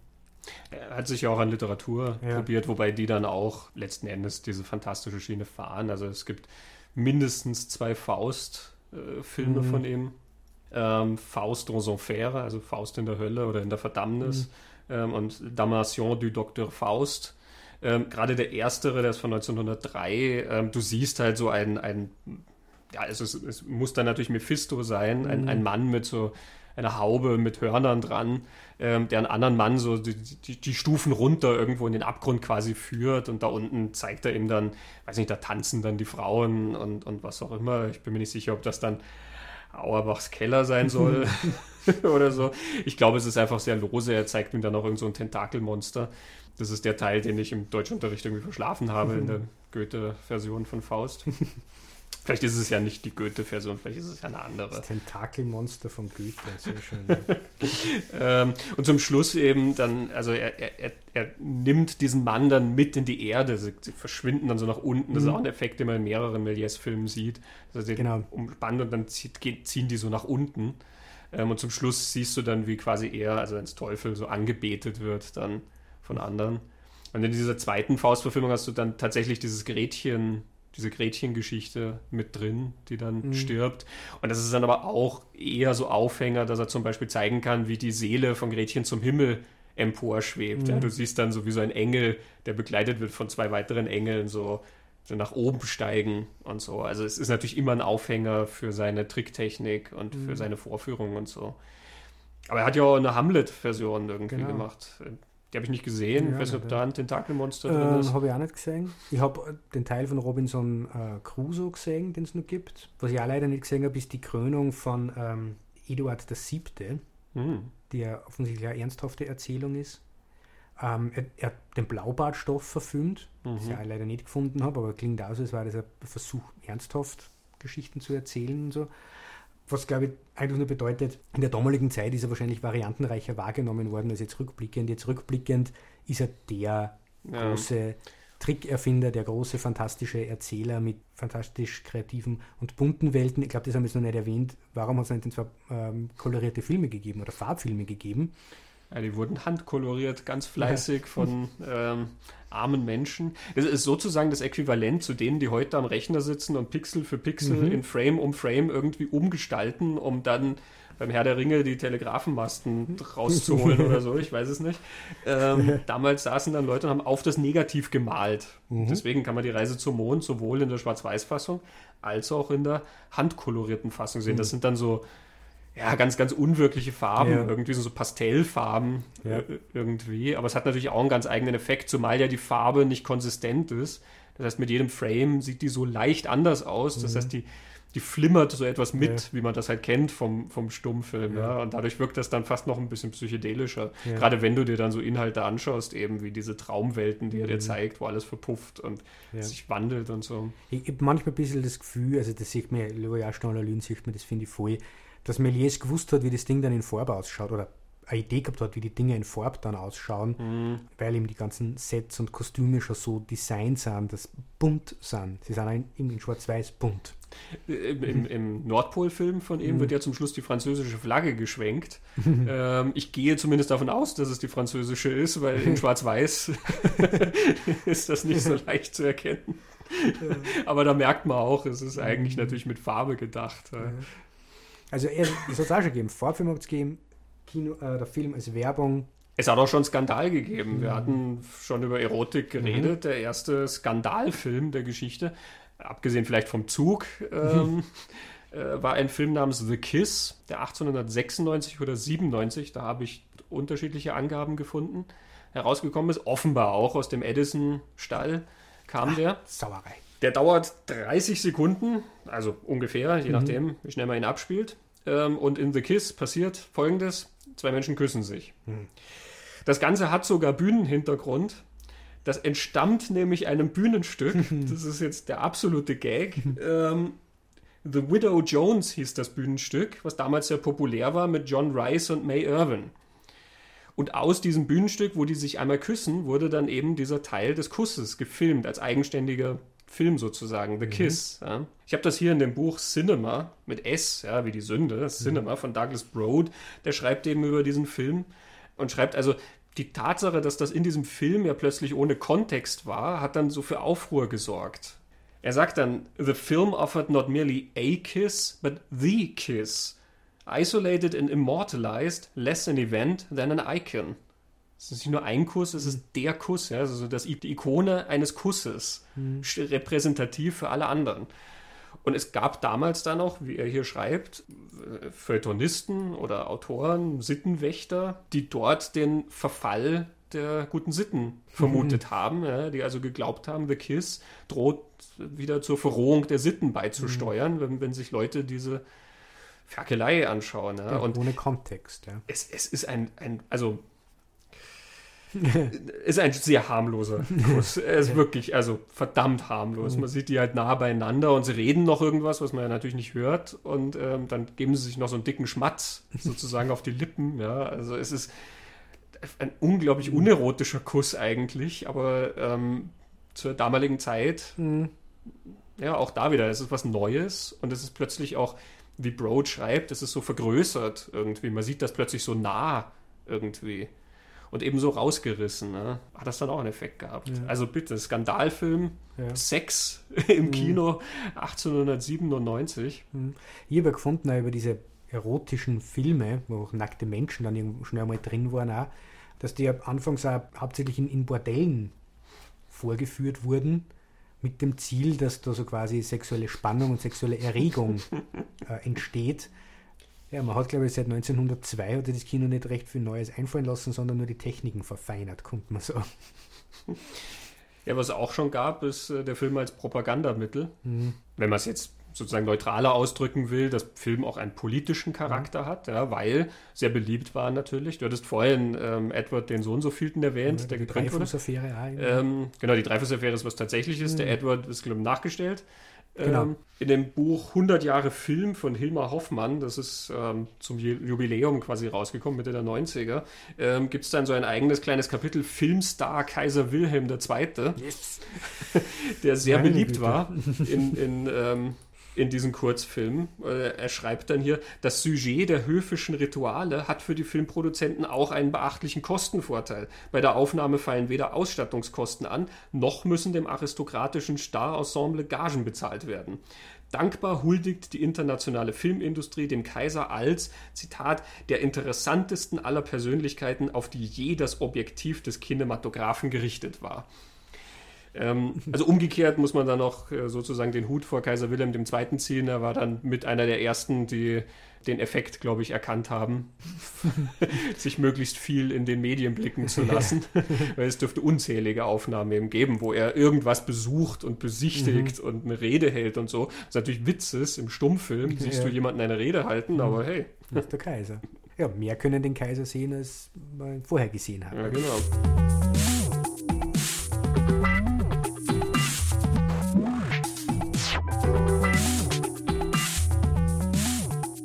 Ja, wir hatten schon erwähnt, dass Méliès ja zum Ende seines Lebens dann wiederentdeckt wurde. Also mhm. er ist mhm. zum Glück nicht der Vergessenheit anheimgefallen. Er hat die letzten Jahre dann sozusagen diese Renaissance noch erleben können und diese Ehrung, die du auch erwähnt hast. Mhm. Ähm, es ist dann 1952 auch in Frankreich ein, ein, Film entstanden. Das ist so ein halbstündiger Film, so eine Mischung aus Dokumentarfilm und nachgespieltem Film, ähm, Le Grand Méliès, wo der Sohn von Méliès, André Méliès, dann seinen Vater spielt und du siehst dann quasi, wie er gewisse Filme gemacht hat. Du siehst dann so ein paar Zeichnungen und wie er gewisse Effekte gemacht hat und du siehst halt ihn im, im, auf der Bühne als Zauberer und die Premiere von Reise zum Mond und so weiter. Du siehst auch die damals 90-jährige Witwe von Méliès, mhm. die dann immer noch hin und wieder zu dem Laden geht, in dem er dann die letzten Jahre seines Lebens noch gearbeitet hat. Ja. Er hatte dann so einen Spielzeugladen. Im Bahnhof Montparnasse in Paris. Genau. genau. Der war zu dem Zeitpunkt dann schon ein Blumenladen. Und sie ist dann oft dorthin, das siehst du dann im Film. Und sie kauft dann dort Blumen und sie geht dann zu seinem Grab an den Friedhof und legt dort Blumen hin, weil er die so gerne hat. Das ist also dann so eine frühe Huldigung diesem mhm. Meister irgendwie. Und es ist dann eigentlich ja fast die erste von vielen, die dann noch kommen sollten und ja. die dann eigentlich auch sehr spät fast gekommen sind. Ja. Also der Einfluss von Méliès ist quer durch die komplette Filmgeschichte mhm. spürbar. Diese Bilder, wie wir gesagt haben, die Trickeffekte, einfach auch die Techniken sowie Storyboards mhm. und so. Die direkte Referenz an Méliès, die taucht dann auch immer wieder auf, aber die ballt sich dann mhm. ja irgendwo um die Zeit, wo wir dann von 100 Jahre Kino reden. Ne? Ich genau. glaube, diese Zeit, wo die Leute plötzlich gemerkt haben, wo das alles herkommt oder sich sozusagen wieder mehr intensiver damit beschäftigt mhm. haben, wo die Wurzeln dessen liegen, was wir als, als Kunstform so ja. schätzen. Ja, wir haben Musikvideos gefunden, die sich auf Méliès beziehen und über eins über mehr genauer reden, weil das was macht mit mhm. den Bildern und den Ideen von Méliès. Das zweite setzt sich nur aus drei Méliès-Filmen zusammen, deswegen erwähne ich das jetzt gleich kurz am Anfang. Queen, Heaven for Everyone, darin findet man drei Méliès-Filme, ich habe es hier, Le Voyage dans la Lune natürlich, ja. die Reise zum Mond, Le Voyage à travers Impossible, ähm, mhm. die, die, unmögliche Reise ja. ist das. Äh, die, Reise ins, die, Reise ins, Unmögliche habe ich auch schon als Übersetzung gefunden. Also ja. ich glaube, An Impossible Journey oder so im mhm. Englischen, 1904 ist das. Und äh, L'Eclipse du Soleil en pleine Lune. Mhm das weiß eh jeder, was das ja. heißt, 1907. genau. Genau, das, das ist, ähm, also Queen Heaven for Everyone, das war eins von den posthumen genau. Liedern, die, die, die äh, Roger Taylor Song. Von dem Made in Heaven Album, ähm, mhm. was Freddie noch eingesungen hatte, mhm. kurz vor seinem Tod, aber was dann halt erst posthum erschienen ist und deswegen sind dann diese Bilder dort so ein bisschen unterlegt. Man sieht im Hintergrund dann manchmal die Queen-Leute spielen, mhm. so, so leicht als Schemen irgendwie. Und ich, ich glaube, es ist so gedacht als Versinnbildlichung dieser Queen-Idee und, und dessen, gerade weil Freddie Mercury gestorben war, irgendwie, dass man alles überwinden kann, irgendwie, dass man der Mensch träumt und der Mensch mhm. ähm, schießt irgendwie über sich hinaus. Das ist dieses mhm. eine Bild aus ähm, eben dieser unmöglichen Reise mit dem Zug, der den, den Berg hochfährt mhm. und wenn er dann oben an der Spitze ankommt, man meint, dass er dann quasi wieder runterfährt, aber nein, er hebt dann sozusagen einfach ab, er fährt geradeaus mhm. weiter und fliegt dann in die Luft. Ja? Mhm. Und das ist so ein starkes Bild, was gerade im Zusammenhang mit dem Song, finde ich, sehr mhm. emotional ist. Ja? Das, das, da kannst du alles dann irgendwie drin sehen in diesem Bild. Ob das dann mhm. diese dieser Stern ist, der sozusagen da abhebt, ja, also wie Freddie Mercury mhm. eben, ob das diese Seele ist, die zum Himmel geht oder ob das einfach dieser Geist ist, dass man was Unmögliches schaffen kann, ähm, so wie es diese Band geschafft hat, ja, mhm. ähm, oder auch Méliès selber natürlich. Mhm. Aber ja, klar, es ist natürlich nur ein Zusammenschnitt, während das andere, was wir jetzt ja. erwähnen, ähm, tatsächlich eine Inszenierung ist, die sich auf Méliès beruft. Genau. Und das Queen-Video hat Schwarz-Weiß-Versionen von Méliès-Filmen. Das andere Video ist von den Smashing Pumpkins, Tonight Tonight. Und das ist dann farbig. Uh, Tonight Tonight war Single vom uh, Melancholy and the Infinite Sadness Album und die Single ist uh, äh, 1996 erschienen dann. Das Video war ein Riesenhit auf MTV. Mhm. Und es nimmt quasi die Bilder und die Geschichte von Méliès Reise zum Mond und erzählt sie für die Band irgendwie nach. Du hast ein Paar, das gekleidet in diesen Kostümen aus den 10er Jahren, sagen wir mal, 1910er Jahren, in so einem Luftschiff zum Mond fliegt. Das ist so eine Ballon-Zeppelin-Version quasi. Die beiden springen dann über eine Rampe äh, über den Mond ab. Sie wollen dorthin. Beide haben äh, Regenschirme mit, mit denen es dann herunterschweben. Auf dem Mond treffen sie dann die Mondmännchen, die sie bekämpfen und die sie dann gefangen nehmen. Die Mondmännchen haben glücklicherweise nämlich äh, den gleichen Effekt wie bei Méliès. Wenn man mit dem Schirm auf sie drauf hat, verpuffen sie. So entkommt dieses Paar, steigt auf das Projektil von Georges Méliès' Reise zum Mond, das Ding am Mond noch herumliegt, steigt einfach drauf, fliegt zurück auf die Erde, stürzt aber wieder ins Meer, so wie die Méliès-Geschichte ja im Meer endet, und wird dort nur kurz von einem Seeungeheuern bedroht, wo dann der Gott des Meeres kommt, Neptun oder wer es dann immer ist, äh, und dieses Seeungeheuer verscheucht und zum Schluss kommen es dann wieder ans Land. Und zwischendrin hat man die Band, die auch kostümiert wie aus dieser Zeit äh, performt und sie haben die Instrumente aus dieser Zeit um. Mhm. Also offensichtlich äh, spielt äh, Darcy dann einen Bass aus dieser Zeit oder einen Vorläufer von, von dem Bass. Ja, so, so einen großen Kontrabass. Genau, ja, oder die Gitarre, die James Iha spielt, dürfte das ein Vorläuferinstrument auch von einer Gibson-Gitarre sein mhm. und dann Jimmy Chamberlain trommelt auf so einer Marschtrommel von so einer Marching Band. Mhm. Und, und, sie äh, stehen auf Wolken. Sie stehen auf Wolken, genau. Äh, und der Song ist ja recht, recht schwelgerisch. Mhm. Genau, Riesenhit auf MTV, hat zig Awards gewonnen, zu Zeiten, wo die MTV Video Music Awards noch Relevanz gehabt haben. Wo auf MTV noch Musikvideos genau. gezeigt wurden. Auf Music Television lief Musik. Man stelle sich das vor. Genau, da haben sie mehrere Awards gewonnen. Sie waren für einen Grammy nominiert, haben gegen die Beatles verloren. Aber es war ein Grammy-nominiertes Video. Was haben denn die Beatles 1996 gemacht? Rat mal. Irgendeine Anthology. Mhm. Die erste. Also. Und äh, die Single war Free as a Bird und dieses Video war das beste Musikvideo der 39. Grammy Awards 1997. ja, wenn die Beatles sagen, gewinnen immer die Beatles. Das, ja, das stimmt Chance. natürlich. Ähm, Ringo Starr and Friends. Genau. Vielleicht auch noch ganz nett, das Paar aus dem Musikvideo von den Smashing Pumpkins wird von einem Schiff gerettet, das dann kommt und das ist die SS Méliès. Mhm. Ja. Ein Bild der Hintergrundgeschichte finde ich auch ganz interessant. Gemacht haben das nämlich äh, Jonathan Dayton und äh, Valerie Ferris. Die beiden sind verheiratet und die haben gesagt, sie haben dieses drittes Konzept für ein Musikvideo gehabt. Sie haben zuerst eins gehabt, das dann zufälligerweise irgendwer anderer fast genauso vorher einer gemacht hat. Das haben dann verworfen. Das zweite Konzept ist dann auch irgendwie nicht spannend gewesen. Und das dritte war dann, machen wir doch aus dem Film Die Reise zum Mond, ein Musikvideo. Vor allem, sie waren inspiriert vom Cover-Artwork von, von dem Pumpkins-Album, das sehr stark an so alte Stummfilmbilder ich finde, es ist schon ein sehr, sehr großer Méliès-Bezug drin ja. in den Cover-Artworks, eben ja. diese Figuren, die da aus Sternchen rauskommen und so. Und sie haben es dann tatsächlich so gemacht, wie Méliès gefunden hat. Sie haben Sachen angemalt und hintereinander aufgestellt, um diesen Raum und das Perspektivische hinzukriegen. Es wirkt irgendwie so ausgeschnitten. Sie erzählen dann auch, dass in der Zeit, das habe ich recht eine nette Anekdote gefunden, fast unmöglich war, in Hollywood ein Musikvideo zu drehen mit Kostümen aus den 1910er Jahren, weil da gab es diesen einen Film, was Titanic, der hat offensichtlich alle, alle Kostüme aus dieser Zeit in ganz Hollywood aufgekauft und sie haben aber welche braucht. Äh, da haben sie dann ein bisschen Schwierigkeiten gehabt. Sie haben dann offensichtlich so Überbleibsel einfach aufhübschen lassen, damit man das irgendwie machen kann. Recht nett ist, was ich gefunden habe über diese Geschichte mit, mit dem Kostüm von 1997. Die schreiben dann, The video ultimately cleaned house at the MTV Video Music Awards. Let's see if Titanic can be as successful. und Jonathan Dayton und Valerie Ferris haben, das wäre dann interessant gefunden, ganz viele Musikvideos gemacht einerseits. Sie haben für die Red Hot Chili Peppers recht viele Musikvideos gemacht, zum Beispiel eins, wo es auch wieder zu alten Filmen hingegangen sind. Und sie orientiert haben an so 60er Jahre Psychedelic Look. Und sie haben für Oasis unter anderem das All Around the World Video gemacht. Und das All Around the World Video orientiert sich stark an die Terry Gilliam Animationen, die er von Monty mhm. Python gemacht hat. Also dieser Blick auf das Alte irgendwie und das zu verarbeiten, taucht in denen in einer Musik, Film, Film, Musikvideo Karriere öfter auf. Man kennt die beiden aber auch noch von woanders. Sie haben auch Kinofilme gemacht. Der berühmteste ist Little Miss Sunshine. Und dann gibt es noch einen zweiten, den ich mir gemerkt habe, das ist Ruby Sparks, den Zoe Kazan geschrieben hat, aber das würde jetzt zu weit führen. Naja, da, da schweifen wir ab. Genau.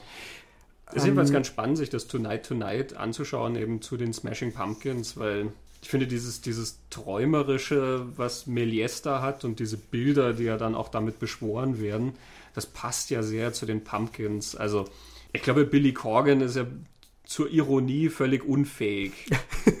Billy Corgan ist ein, ein total aufrichtiger Mensch und ein total sensibler Mensch. Ja, das macht ja auch die Qualität seiner Musik dann aus. Dieses ernsthaft. Ja, ja, und dieses, dieses ganz nah am Gefühl. Mhm. Ja, seine, seine Gefühlswelt offenbart er da und eben völlig ohne eine ironische Distanz oder mhm. sonst irgendwas dazu. Und dass er dann sozusagen mit diesem Video zurückblickt auf so eine Zeit, wo er auch mit so einer gewissen Unschuld Film gemacht wurde eben. Mhm. Als Méliès diese Filme gemacht hat, hat ja keiner eben gesagt, das geht so und so geht es nicht und so darf man mhm. das gar nicht machen und so. Es gab sozusagen kein Regelbuch, ähm, sondern mhm. Méliès hat das halt einfach im Spielen rausgefunden, mhm. ja? was auch passt, weil die Filme so kindlich wirken. Und mhm. Ja, eine sehr schöne Zeile in dem Song ist ja The Impossible is Possible Tonight. Und da sind wir wieder bei dem Zug, ne? genau. Ne? der in dem zwar nicht vorkommt, aber, aber glaube ich, so ein, ein ganz zentrales mhm. Méliès-Bild irgendwie ist, auch wenn es nicht so bekannt geworden ist wie diese die Rakete im Mondauge. Genau. Ja, damals äh, tauchte das öfter auf, dass äh, gerade Musikvideos mit mhm. diesen alten Filmen und auch den Leuten hinter den Filmen irgendwie gespielt haben. Es gab von Orchestra Maneuvers in the Dark ja Pandora's Box, mhm. wo sich sogar der Song ja auf die Stummfilmdarstellerin Louise Brooks bezieht, mhm. die eben in Pandora's Box, die Büchse der Pandora von äh, Georg Wilhelm Papst äh, gespielt hat. Mhm. Wobei das dann auch ein Zusammenschnitt ist. Es ist sozusagen ein Tribut an Louise Brooks. Mhm. Und dazwischen siehst du dann immer Andy McCluskey, den Sänger von mhm. Orchestra Maneuvers in the Dark, der dann auch in so Schwarz-Weiß-Einstellungen halt irgendwo Auto fährt oder halt durch so einen Gang läuft oder so. Ähm, aber interessant ist da auch eine Zeile, oder also aus dem Song, weil es ja eben bei der Stummfilm thematisiert wird. Das heißt, Frame of Silence of an Innocent Divine is a dangerous creation when you fail the test of time. And all the photographs of ghosts of long ago, still they hurt you, so won't let you go. Das passt so ein bisschen zu mhm. Méliès, ne? weil wir gesagt haben, er ist dann aus der Zeit rausgefallen. Mhm.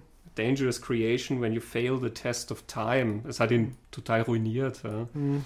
Und auch die Photographs of Ghosts long ago, finde ich, mhm. ist, ist ein sehr interessantes Bild oder eine mhm. sehr interessante Umschreibung. Ich denke da auch an die Doku American Nightmare, wo dieser eine Wissenschaftler, seinen Namen vergessen, erklärt, dass damals, als der Film aufgekommen ist, ja auch mit der Gedanke war, irgendwie so eine Unsterblichkeit zu erlangen durch das Einfangen dieser bewegten Bilder. Man kann mhm. sozusagen ja einen Moment eines Lebens einfangen und auf ewig konservieren. Mhm. Und die Bilder, die man dort sieht, oszillieren dann immer so zwischen sozusagen der Wirklichkeit und dem, was sie widerspiegelt. Reality and Representation, so nennt er es. Mhm. Das ist eben der dokumentarische Aspekt, den wir bei Lumière haben, aber auch mhm. der Representation. Ja? Es ist ja nicht der tatsächliche, sondern es ist etwas, worauf es verweist oder ein Abzug davon. Also, es sind so mhm. Assoziationen, die mir dazu einfallen, mhm. aber ähm, die, denke ich mal, auch zeigen, dass ähm, eben Auseinandersetzung mit dem Song oder diesen Videos oder so, mhm. dass auch diese Anfangszeit schon eine sehr, sehr reichhaltige Zeit, finde ja. ich, war fürs Kino, wo sehr spannende Sachen passiert sind. Mhm. Und wo der Zugang, glaube ich, von verschiedenen Menschen die verschiedenen Aspekte dieses neuen Dings sagt, die mhm. Lumières, die das halt als Technik angängen, weil er das quasi wie ein Spielzeug betrachtet und schaut, was kann denn dieses coole neue Ding da eigentlich alles. Mhm. Ja. Und bis heute ist das Kino, ja. Kino ist nicht nur die Doku oder nicht nur das Abfilmen vom Theater, sondern Kino mhm. ist die Zauberbüchse. Ja. Ja. Und ob sie jetzt da Autos in Roboter verwandeln oder die Saurier kommen oder keine Ahnung, was da alles passiert, ja, oder die Enterprise, was Gott wohin fliegt, ja, es ist nur eine Weiterentwicklung von der Zauberbüchse, die fantastischen Welten. Ja. Ja. Es gibt ähm, diese Serie, die Tom Hanks damals geleitet hat, From the Earth to the Moon, mhm. die kam so ein paar Jahre nach Apollo 13, wo dann in zwölf Teilen die ganzen Mondmissionen sozusagen erzählt wurden. HBO hatte das produziert. Tom mhm. Hanks tauchte dann mal als Erzähler auf und er hat auch eine Folge inszeniert und woanders geschrieben. Waren generell ein paar gute Namen dabei. Sally Field hat eine Folge inszeniert und so.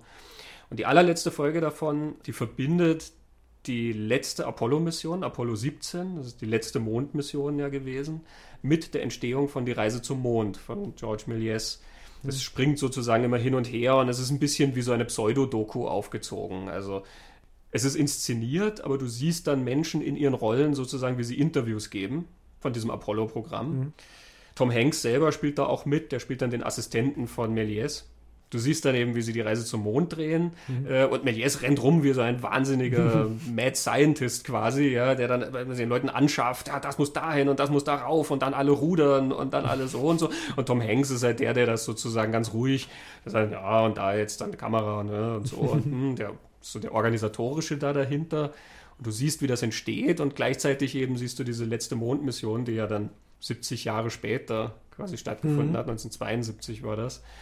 Und der Witz, in Anführungszeichen, bei der letzten Mondmission war ja der, dass sie als nicht sehr aufregend empfunden wurde. Als Apollo 11 69 am Mond gelandet ist, war das natürlich ganz faszinierend. Ja? Die Leute sind am Fernseher geklebt und haben mhm. das mitverfolgt, wie ein Mensch auf den Mond geht. 1972, das waren dann das war der elfte und der zwölfte Mensch, der, die am Mond mhm. gewandelt sind. Und das macht diese Folge dann auch irgendwie klar, dass damals die Aufregung eigentlich nicht mehr so hoch war. Die Leute haben sich gefragt, warum fliegen wir da nochmal hin? Es kostet so viel und da waren wir ja schon und es ist einfach alles irgendwie nicht so spannend und so. Mhm. Und es ist ja schräg, in drei Jahren diese diese Faszination so zu verlieren, ja, dass mhm. du äh, plötzlich sagst, ja, wir fliegen zum Mond, da ja, waren wir doch schon.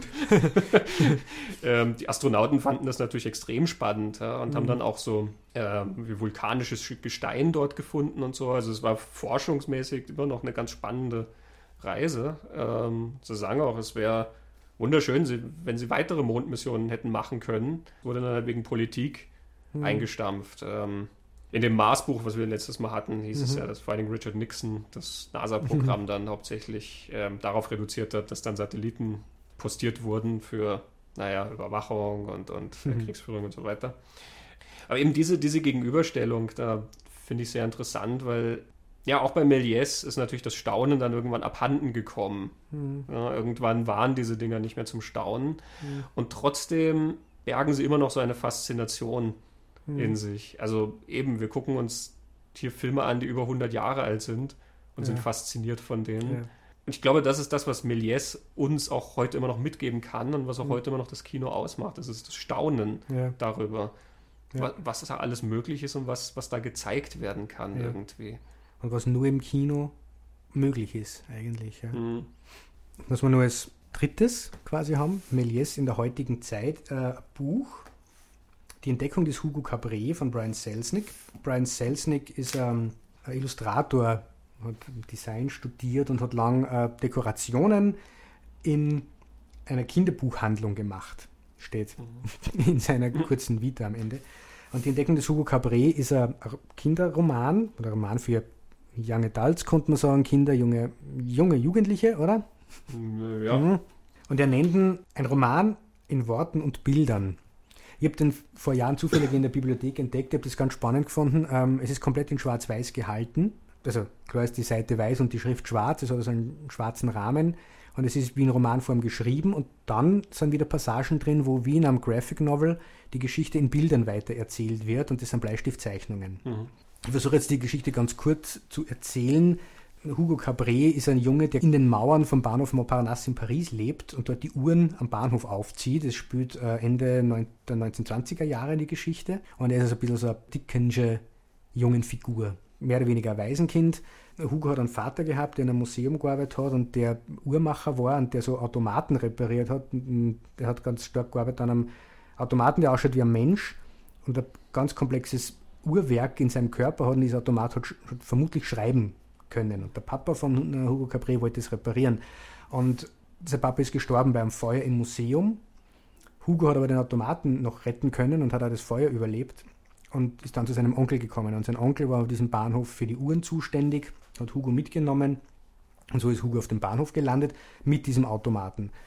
Äh, der Onkel hat ihn dann schnell mal alleine gelassen, eben, da sind wir dann bei so Charles Dickens-Elementen. Und seitdem macht, lebt Hugo dort alleine als zwölfjähriger Junge und will diesen Automaten reparieren. Weil das die einzige Verbindung ist, die er zu seinem Vater hat. In der Hoffnung, der Automat, wenn er dann funktioniert, offenbart ihm irgendetwas. Um das machen zu können, braucht er Werkzeug und braucht er Ersatzteile und die findet er in einem Spielzeugladen bei einem alten Mann, wo er die immer stiehlt. Da gibt es einen Spielzeugladen am Bahnhof Montparnasse, wo er immer stiehlt von dem. Und jetzt wird sich zeigen, mhm. wer zugehört hat früher. Mhm. Wir hatten so einen Spielzeugladen im genau. Montparnasse schon mal. Wer hat den geleitet? genau. Es kristallisiert sich dann nachher noch raus, dass das eben Georges Méliès ist. Und im Laufe der Geschichte mit Hilfe der Enkeltochter von, von Georges Méliès, die Hugo kennenlernt, entdecken sie, wer dieser Mann ist. Sie bringen einen Automaten zum Laufen und mhm. der offenbart quasi durch eine Zeichnung von einem Mondgesicht, das eine, ein Projektil im Auge stecken hat und der Unterschrift Georges Méliès, das macht als dieser Zeichenautomat, offenbart er ihnen, wer ist denn Georges Méliès und wer ist dieser alte Mann wirklich gewesen. Und es endet dann mit der Retrospektive, die wir auch schon erwähnt haben, wo Méliès wiederentdeckt wird und wo seine Filme aufgeführt werden. Mhm. Erstens von seiner Machart ein total interessantes Buch, zweitens ein total schönes Kinderbuch, finde ich. Und es ist auch eine Fundgrube, abgesehen davon. Also dieser Brian Selznick hat sich wirklich stark mit der Zeit und mit Méliès beschäftigt und nicht nur mit den Aspekten von Méliès, die wir schon besprochen haben, seine Filme. Er zitiert sehr viele Filme. Er hat Storyboard-Zeichnungen von Méliès in dem Buch drin. Er hat Fotos aus den Filmen von Méliès in dem Buch drin, aber auch mit anderen Filmen aus der Zeit. Er hat auch ausführliche Geschichten über diese Automaten, die Méliès da gehabt und oder gebaut hat und auch Links zu, wo hat er diese Geschichte von diesen schreibenden Puppenautomaten her das ist hochspannend, da kommt jetzt da ewig erzählen, ich kann das nur empfehlen. Es gibt ähm, auf YouTube ein Video, wo Brian Selznick dieses Buch irgendwo präsentiert und dort wird dieser Automat gezeigt, wie der funktioniert hat, der tatsächlich dann ein Bild von einem Schiff zeichnet und mit dem Namen seines Baumeisters unterschreibt und wo es auch in dieser Geschichte so war, erst durch das, dass den Automaten zum Laufen braucht haben und der dann gezeichnet hat und unterschrieben hat, haben sie gewusst, wer den Automaten gebaut hat. Mhm. Inwieweit Georges Méliès solche Automaten gebaut hat oder nur besessen hat, das habe ich nicht rauskriegen können. Also Entdeckung des Hugo Capri als Buch finde ich total schön und spannend und interessant. Und es gibt auch Verfilmung davon, von Martin Scorsese aus dem Jahr 2011.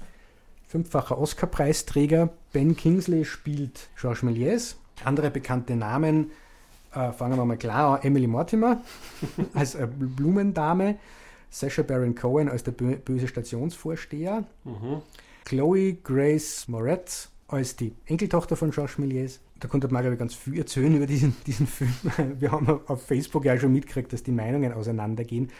Vielleicht der Unterschied zum Buch, was ich dann interessant finde an, an Méliès seinen Filmen. Das Buch ist schwarz-weiß und auch alle Bilder aus den mhm. Filmen und Storyboards von Méliès sind schwarz-weiß.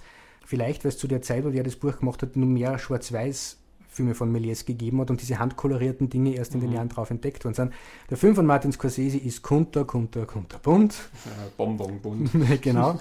Heute sich aber im, im, Narrativ total stark an die, an die mhm. Geschichte vom Buch. Er nimmt das fast eins zu eins, verändert fast nichts und hat da diese zwei Seiten das eine, diese Geschichte von diesem Jungen, diese Charles Dickens-mäßige Geschichte, äh, Selznick erwähnt er, dass ähm, François Truffaut, sie küssten und sie schlugen ihn, ein großer Einfluss für ihn war beim Erzählen der Geschichte. Also das eine ist der erste Teil des Films oder auch des Buches, im Buch ist sogar als erster Teil tituliert und mhm. endet mit, hier endet eine Geschichte und eine zweite mhm. beginnt.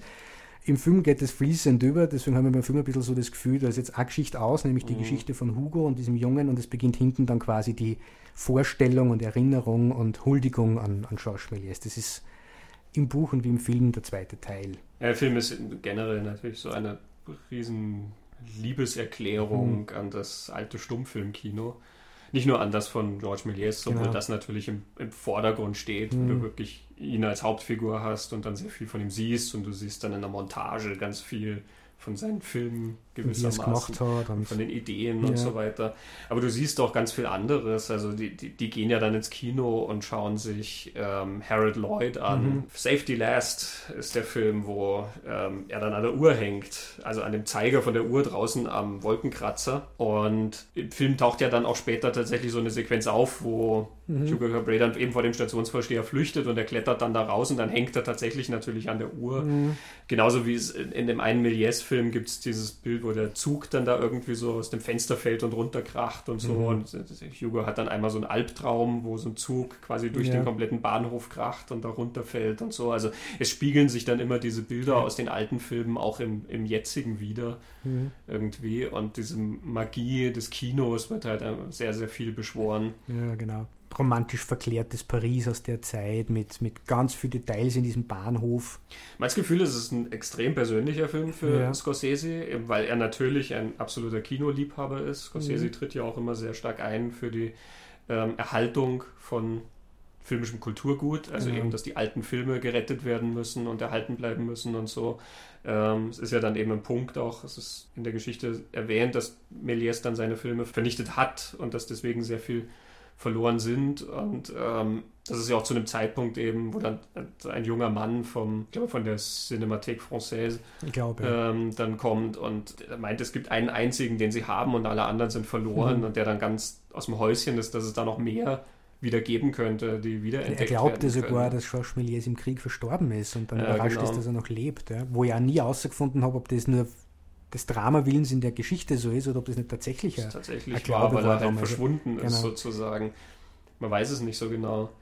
Aber eben, das ist so ein großer Punkt im, im Film und ähm, da merkt man, wie sehr Scorsese da Hm. dran ist eben. Und das Witzige ist, man hat ja auch sonst oft das Gefühl, dass seine Filme seiner Persönlichkeit entsprechen, sage ich mal so, ja. Aber Hugo Cabret ist so ein komplett anderer Film Ja. irgendwie. Der schaut aus wie kein anderer Mhm. Scorsese-Film. Eben dieses, dieses Verklärte und dieses Bunte und so absolut putzige irgendwie die ganze Mhm. Zeit. Auch wie die Musik die ganze Zeit da aufspielt und permanent so magisch irgendwie ist. Ähm, Eine totale kindliche Perspektive, also diese, ja, das, es, das staunende Kind. Ja. es ist, als hätte er einen Spielberg-Film Mhm. eigentlich gemacht. Ja, Spielberg hätte den Film dann anders gemacht, Hm. aber so wie sich jemand einen Spielberg-Film vorknüpft, sozusagen. Ja. Hm. Aber auch da, ich gl- glaube, es geht ihm immer, abgesehen von der Erhaltung, sehr um dieses Staunen Genau. und die Tatsache eben, dass uns das auch immer noch so viel bieten kann. Sowohl die alten Filme, die wir immer noch entdecken Mhm. können. Und ich glaube, wenn du heute einem Kind die Reise zum Mond zeigst, wird dieses Kind auch immer noch Mhm. ganz fasziniert sein von dem, was da passiert. Ja. Auch wenn 100 Jahre Tricktechnik alles Mögliche vorangetrieben haben. Es gibt äh, von, von der Reise zum Mond ja super Blu-ray-Veröffentlichung, wo die handkolorierte, wiedergefundene Fassung drauf ist. Die ist 2012 erst gefunden worden. Und eben die bekannte Schwarz-Weiß-Fassung, dazu eine recht, recht spannende Essay-Doku, Doku-Essay Mhm. über, über Méliès und den Film. Ja, Kinder werden total lachend begeistert, vermute ich, wenn da davor sitzen und das irgendwie faszinierend finden. Aber wer es jetzt noch nicht nach anderthalb Stunden Podcast mit uns macht, ja, schaut, schaut euch das an. Das ist, Ja. also jeder Erwachsene, der Kino mag, wird da mit einem breiten Grinsen vor diesen Filmen sitzen, weil es so ein, das ist ein begeisterter Charme dabei. Ja? Also mich berührt ja diese Geschichte von Georges Méliès auch so. Vielleicht, Mhm. weil er so viel geschafft hat, dann völlig alles verloren hat und, und, und aber nur erlebt hat, wie man sich an ihn erinnert. Irgendwas ist da an dem und so geht es mir, wenn ich mir seine Filme anschaue. Man sieht da einen Menschen, der wirklich mit Begeisterung gemacht hat, was er, was er machen wollte. Aber auch das irgendwie dem Publikum mitgeben wollte. Dieses das Staunen, das Begeistern, das Mhm. Tolle, das ja, wow, wow, wow. Und damit erinnert er uns dann eben auch daran, was das Kino jetzt auch immer noch macht. Ja. In verschiedensten Varianten. Ja. Du hast jetzt so Sachen wie, wie Star Trek und so erwähnt, natürlich das ganze Effektkino, was uns staunen lassen kann. Mhm. Obwohl es es heutzutage leider sehr oft nicht mehr macht. Wir sind sehr abgeklärt irgendwie Mhm. mittlerweile. Ähm, alles ist möglich irgendwie und oft Mhm. denkt man sich im Kino, ja, okay Ja. und so. Aber trotzdem, es gibt immer noch diese Filme, die einen so faszinieren, dass man in diese Welt eintauchen Mhm. will. Und manchmal sind es auch ganz kleine. Es können kleine persönliche Mhm. Dramen zwischen zwei Leuten sein. Wir haben in unserem Podcast ja auch die verschiedensten Sachen. Wir sind, können fasziniert sein von großen Effektspektakeln und Mhm. wir können von Everybody Wants Some, anderen Linklater-Filmen, ganz fasziniert sein, wo es halt um die Menschen geht. Mhm. Wer ganz ähm, tief bei Méliès einsteigen will, man findet natürlich auf YouTube sehr viel. Ist, auch, viel, ja. ist auch in dem Fall legal, weil ähm, die Urheberrechte natürlich lang erloschen sind. Ähm, in dem Fall können wir das nämlich sogar Mhm. empfehlen. Aber wer richtig einsteigen will, in Amerika gibt es ein großes Boxset. George Méliès, äh, First Wizard of Cinema, sind Mhm. Fünf oder sechs DVDs in dieser Packung drin und eben die meisten Filme dauern ja dann nur ein paar Minuten. Mhm. Also da kann man wirklich sehr, sehr viel gucken. Das sind die meisten Méliès-Filme, die erhalten geblieben sind Ja. in dieser Box. Es gab dann noch eine, eine Folge-DVD, ich glaube More Magic äh, bei George Méliès oder so. Das sind dann Filme, die noch in den letzten Jahren irgendwie gefunden oder restauriert wurden. Es ist ja erst letztes Jahr in einem tschechischen Genau. Archiv wieder einer gefunden worden. Man Also findet immer noch welche, ja. Wer weiß, was vielleicht noch kommt. Aber äh, also ja, das ist ein Boxset. Da hat man die große Méliès-Packung Mhm. hübsch kuratiert und schön aufbereitet. Und das ist wie so eine Wundertüte, durch die Ja. man sich durchklicken kann. Denken wir haben zum Abschluss nur ein Zitat, oder? Von einem anderen ganz Großen des Kinos. D.W. Griffith. Mhm. Es wird erwähnt in dieser Doku Le Grand Méliès, dass D.W. Griffith das über Méliès gesagt hat. I owe him everything. Hm. Ich verdanke ihm alles. Wenn ein Mensch, der das Kino so revolutioniert hat wie Griffith, das über einen anderen sagt, dann glaube ich, ähm, mhm. ja, kann man das mit einem gezogenen Hut äh, gleichsetzen. ja. ja. in diesem Sinne mhm. Beenden wir unsere Reise zum Mond und unsere Reise in die fantastischen Welten von Georges Méliès. Mit den Anfängen des Kinos, recht viel früher geht es fast nicht mehr. Na, wir haben auch viel wieder geworfen, in Blicke mhm. in Richtungen, in die wir uns bewegen können. Da kommt sicherlich nochmal das eine oder andere. Mhm. Auch aus dieser Frühzeit, wo es noch sehr viele andere ja. spannende Sachen gibt. Nächstes Mal bewegen wir uns dann aber doch ein bisschen wieder in die Moderne. Aber was genau da kommt, ich sag nur, wir hatten ja schon einen Skandalfilm. genau. In diesem Sinne, vielen Dank für das interessante Gespräch. Ja, danke. Gleichfalls, Christoph, vielen Dank. Und an alle Zuhörer, ich hoffe, es hat euch Spaß gemacht ja. und wir hören uns beim nächsten Lichtspielplatz wieder. Auf Wiedersehen. Tschüss.